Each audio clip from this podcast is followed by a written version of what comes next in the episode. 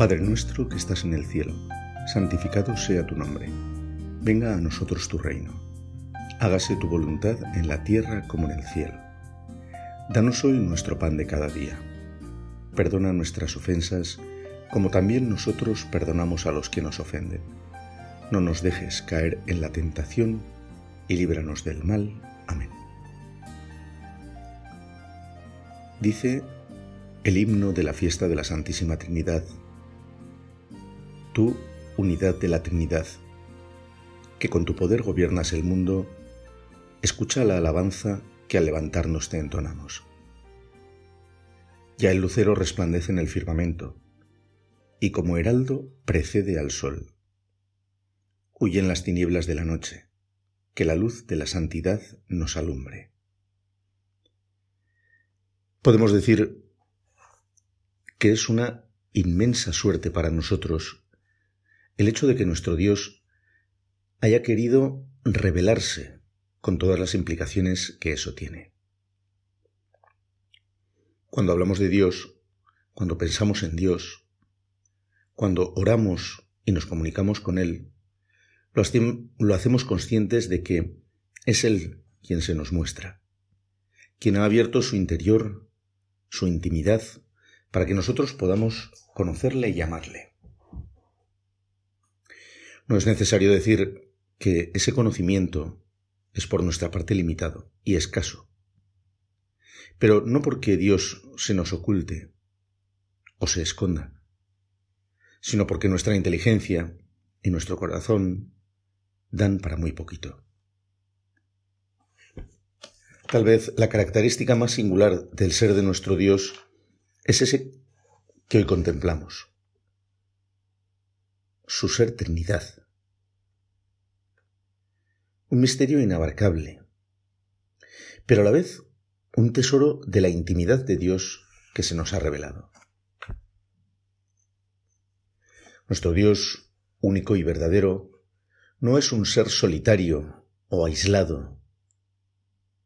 No puede ser así porque ese ser no podría de ningún modo ser un Dios de amor, de amor verdadero y pleno. Dios es amor desde toda la eternidad, desde siglos eternos antes de la misma creación. Dios era plenitud de amor no hacia sí mismo en el sentido egoísta que nosotros podemos entender, sino Dios era amor y un amor que se daba y entregaba plenamente en su Trinidad. Solemos tener tendencia, los hombres, al pensar acerca de Dios, e incluso en nuestra oración, a remitir toda reflexión hacia nosotros mismos, a buscar en qué medida este rasgo de Dios o aquel otro me ayudan o me sirven en lo cotidiano a realizar bien mi trabajo o a tener una mejor relación con los demás, pero tal vez, por eso, perdamos un poco de vista algo tan central en nuestra vida como es la contemplación de Dios mismo.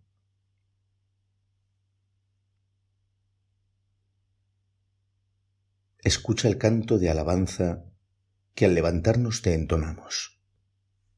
Alabanza, contemplación de la gloria de Dios, adoración de ese Dios a quien amamos. Dios es en su seno amor. Nosotros somos creación de su amor. Y el amor es en primer lugar contemplación del ser amado.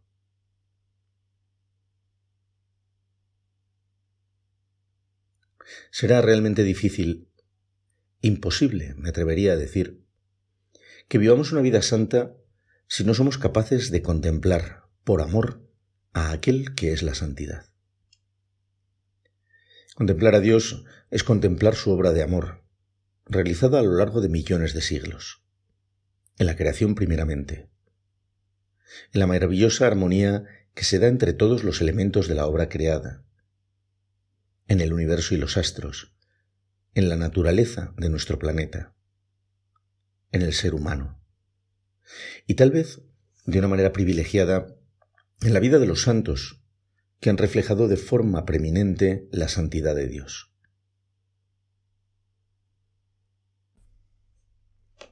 Evidentemente, contemplar y alabar la gloria de Dios es hacerlo en su obra en nuestras vidas. Es en ellas donde tomamos conciencia de lo concreto y real que es este Dios que nos ha dado la vida, y que la ha abierto a la esperanza por el bautismo y la promesa de la vida eterna, que en los sacramentos se nos hace realidad concreta para nosotros. Esta forma de contemplar a Dios a través de su obra, sea natural o espiritual, es una vía que todos, todo ser humano está capacitado para recorrer. Pero evidentemente es para aquellos que hemos recibido la revelación por Jesucristo, para quienes todo adquiere un sentido pleno y completo. No me parece que el sentido de esta meditación sea adentrarnos en los entresijos teológicos e intelectuales del misterio trinitario, sino más bien ayudarnos a hacer nuestra oración, que ha de ser en primer lugar, como ya hemos dicho, contemplación y alabanza de nuestro Dios.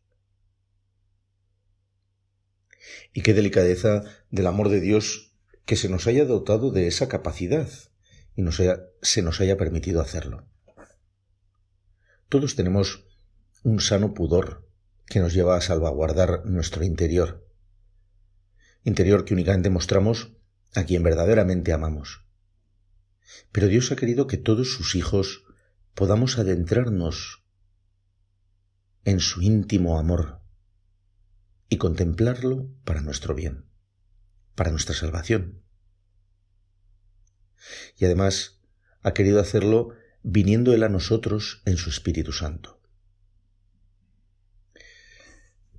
Contemplar no es fruto de un ejercicio o de un esfuerzo intelectual o espiritual propio de eruditos o expertos, sino que es algo que Dios quiere para todos sus hijos. Está en nuestras manos el adentrarnos en su seno, en el seno de la Trinidad la presencia del Espíritu Santo en nosotros, el Evangelio, que es palabra de Cristo que nos guía, los sacramentos y la oración, solo nos falta que queramos hacerlo. Tenemos todos los recursos, tenemos todos los medios de los que Dios mismo nos ha provisto. Solo hace falta que nuestra voluntad se ponga en camino hacia ese encuentro con la intimidad de Dios, que llenará de vida nuestra propia vida. Que unamos nuestra voluntad a la voluntad de Dios que quiere dársenos. Dios nos muestra su ser y nosotros no podemos rechazar esa posibilidad que se nos da y que transforma nuestra existencia por completo. Es de sentido común pensar que esa transformación que Dios obra en nosotros lo es efectiva. Contemplar, adorar y alabar a Dios nos lleva a vivir y a actuar de una determinada manera concreta. La obra de Dios en nosotros es real, no es una imaginación o un espiritualismo desencarnado. Contemplar y adorar a nuestro Dios transforma nuestro interior y nuestro corazón por su presencia dentro de nosotros. Como San Pedro escribe a los lectores de su carta, así como aquel que os llamó es santo, sed también vosotros santos en vuestra manera de vivir, porque escrito está, sed santos porque yo soy santo. Nuestra motivación para la santidad no es la de encontrarnos con una hoja de servicios intachable o un ejercicio perfeccionista vacío e infecundo. Nuestra motivación para la santidad es la misma santidad de Dios. Porque Él es santo, nosotros queremos serlo, en la medida de nuestras posibilidades, claro está, pero de verdad.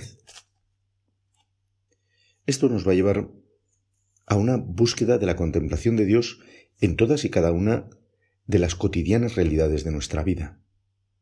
Porque es ahí en nuestra vida concreta donde ejercitamos y vivimos nuestra santidad. Y del mismo modo, que nos encontramos con un único Dios, pero tres personas distintas, sin dividir la sustancia, pero sin confundir las personas, así encontramos que nuestra vida está compuesta de muy diversos elementos. Familia, trabajo, apostolado, amistad, diversión, culto, pero llamados todos a una única realidad que es la santidad.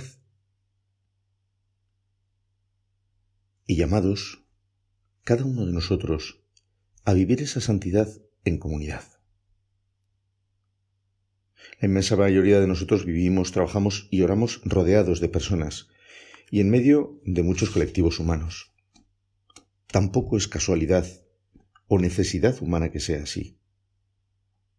Esas palabras del primer capítulo del Génesis, y dijo Dios, hagamos al hombre a nuestra imagen y conforme a nuestra semejanza, nos dan otra clave de entendimiento del por qué y de lo que han de ser nuestras relaciones con los demás. Mirar a Dios Trinidad es encontrarnos con un Dios que es comunidad. Y por eso nosotros solo podemos ser en plenitud cuando somos con otros. Como digo, no se trata de una mera casualidad o de una cuestión sociológica o de conveniencia. Tenemos que estar con otros porque necesitamos cosas de ellas. No, el ser humano es semejanza de un Dios que son tres personas en relación de amor. La idea de comunidad puede suscitar algún recelo. Cuando viene a nuestra mente la comunidad casi como si estuviera por encima del mismo Dios. No se trata de eso, no se trata de un comunitarismo o de alguna imagen de ese tipo.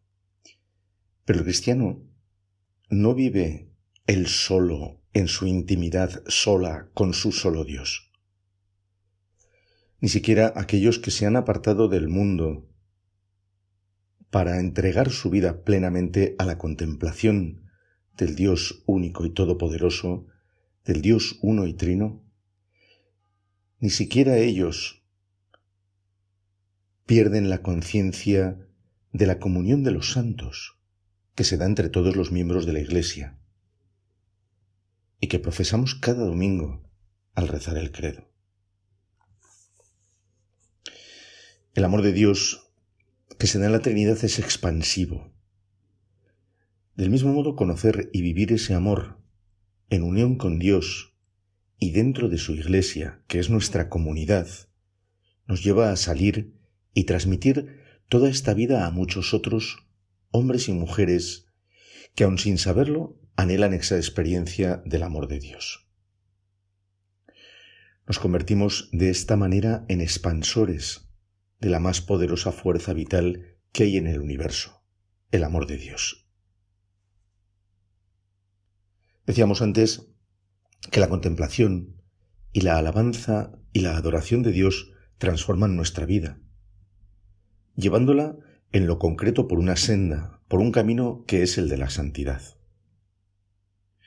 Pues bien, esa misma transformación y santificación es necesaria para el mundo entero toda la creación necesita de ese Dios que se da, que se entrega, que se ofrece para salvación, planificación y santificación.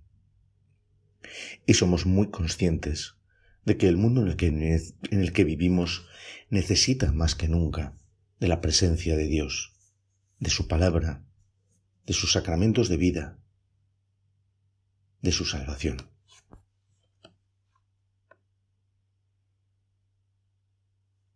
Vamos haciendo nuestra oración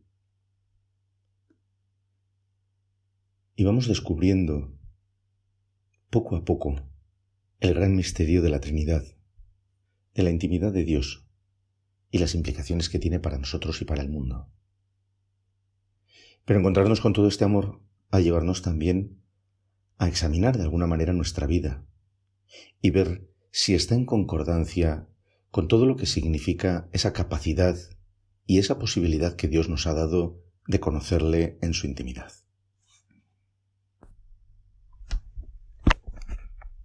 Dentro de las lecturas que la liturgia ofrece para la celebración de la fiesta de la Santísima Trinidad, encontramos esa en la que San Pablo escribe a los cristianos de Corinto y les dice, estad alegres, trabajad por vuestra santificación, animaos mutuamente, vivid en paz y armonía.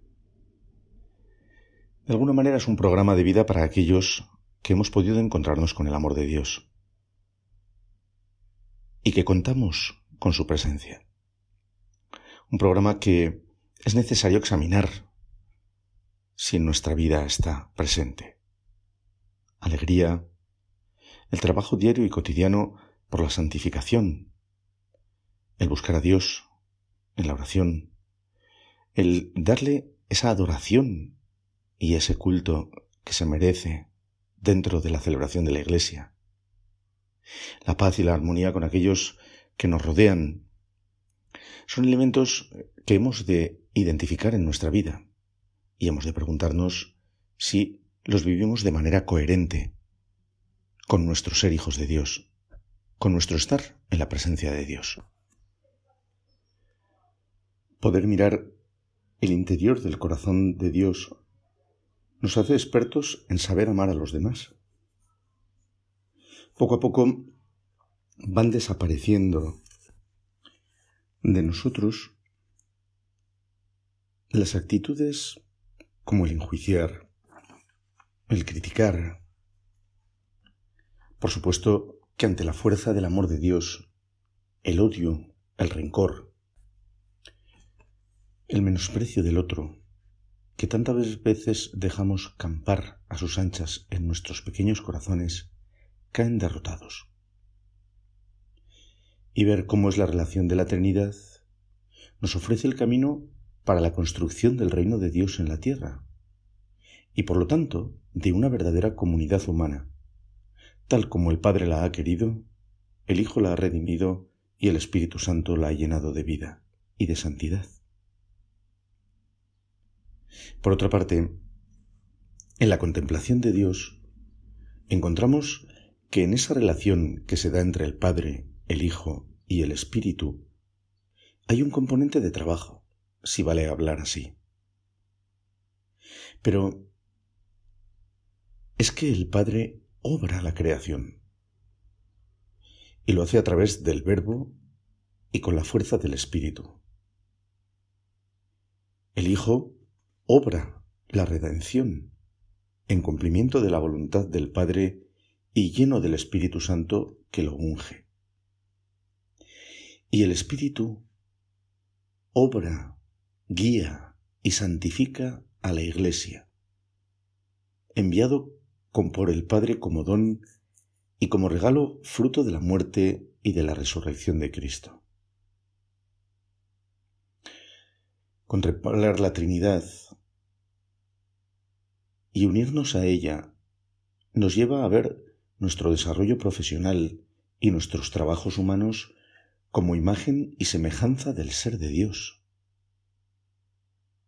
Esto ha de transformar, y de hecho lo hace, nuestra forma de trabajar, ya que nuestras labores cotidianas se convierten en el camino que Dios ha querido para hacer su obra en nuestras vidas y en el mundo, y por lo tanto para la construcción del reino y la santificación del mundo. Nos encontramos así en nuestro trabajo unidos al ser mismo de Dios, que obra desde y por toda la eternidad. El trabajo entonces se hace para nosotros camino de unión con Dios, de configuración con Él. El trabajo, así vivido, nos lleva hacia Dios, nos deifica, convirtiéndose en extensión de esa unión que se nos presenta en cada acto de culto y adoración a Dios. Un peligro al que nos enfrentamos al hablar de Dios y de la contemplación de su ser es el de considerar, como decíamos antes, que nos referimos a algo intimista y privado, que se da en el interior del corazón del ser humano y que ahí se queda. Y Aunque esa dimensión comunitaria de la que hemos hablado, incluso ese componente laboral, ya deberían habernos hecho superar el peligro, es necesario también considerar que es en la liturgia y en el culto de la Iglesia donde de una manera sublime encontramos la puerta que se nos abre hacia el misterio de la Trinidad y de nuestra unión con Dios. Otra de las lecturas que se proponen para la celebración litúrgica de la fiesta de la Santísima Trinidad, extraída del libro del Éxodo, es esa en la que Moisés pronuncia el nombre del Señor.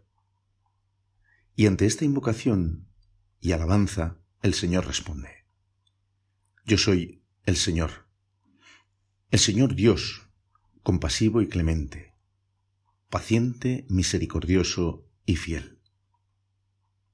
Al instante, dice la Sagrada Escritura, Moisés se postró en tierra y lo adoró. Quizás Moisés sea el hombre que más puede enseñarnos acerca de lo que es adentrarse en el seno de Dios. Él era su amigo, y hablaba con él como se habla con un amigo. Pero Moisés, tal vez por eso mismo, es muy consciente de que Dios es Dios, de que hemos de acercarnos a Él con los pies descalzos, porque es suelo sagrado el que pisamos, y que si lo invocamos es para, ante su presencia, postrarnos de rodillas y adorar. Contemplar la Trinidad es contemplar al Dios Todopoderoso, eterno e inmutable. Dios inmortal, único y verdadero.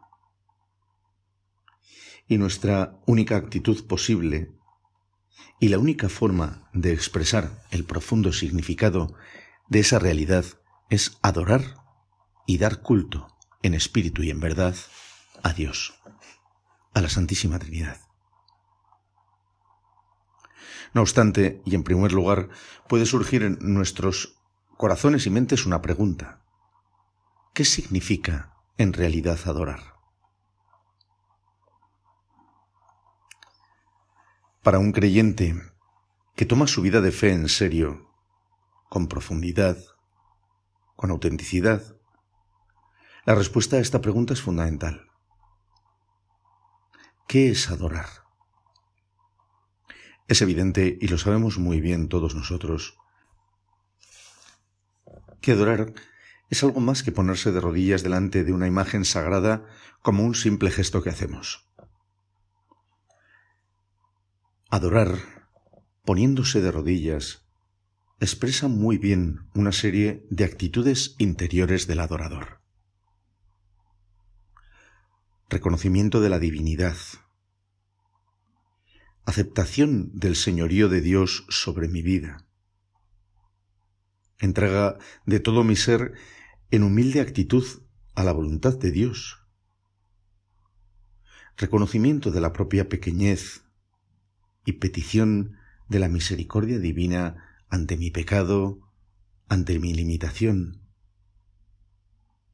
expresión de la actitud de yo no soy nada y tú Señor lo eres todo. Expresa también apertura de la inteligencia, los ojos y los oídos a la sabiduría que viene de Dios, reconocimiento y agradecimiento por el poder de Dios que ha obrado en mi vida su salvación, que sostiene mi existencia constantemente con su gracia. Pero postrarse de rodillas y adorar implica sobre todo un profundísimo amor. Solo desde el amor puede darse una adoración sincera y completa. Cuando la Iglesia escucha la voz del Espíritu Santo, escruta las sagradas escrituras y busca en la tradición la forma más perfecta de expresar en el culto la adoración de los fieles a la Trinidad, lo hace con la delicadeza de los enamorados que quieren dar a su amado un detalle que lo diga todo, que signifique todo, que exprese su entrega y fidelidad para siempre. Amar a Dios y adorar a Dios en espíritu y en verdad es hacerlo en comunión con toda la Iglesia. Adorando como nos enseña a adorar la Iglesia, guiada por el Espíritu Santo que constantemente ora en nosotros palabras inefables que expresan una vez más el eterno amor de la Trinidad. Y si Moisés, tras sus encuentros con Dios, volvía al campamento radiante y resplandeciente, adorar a Dios en la iglesia nos llenará a nosotros de una inmensa alegría, que se traslucirá en nuestros rostros y en nuestros actos para iluminación de quienes nos rodean. Me refiero, evidentemente, a una alegría que va mucho más allá de la siempre risotada o alegría efímera a la que nos tiene acostumbrados el mundo.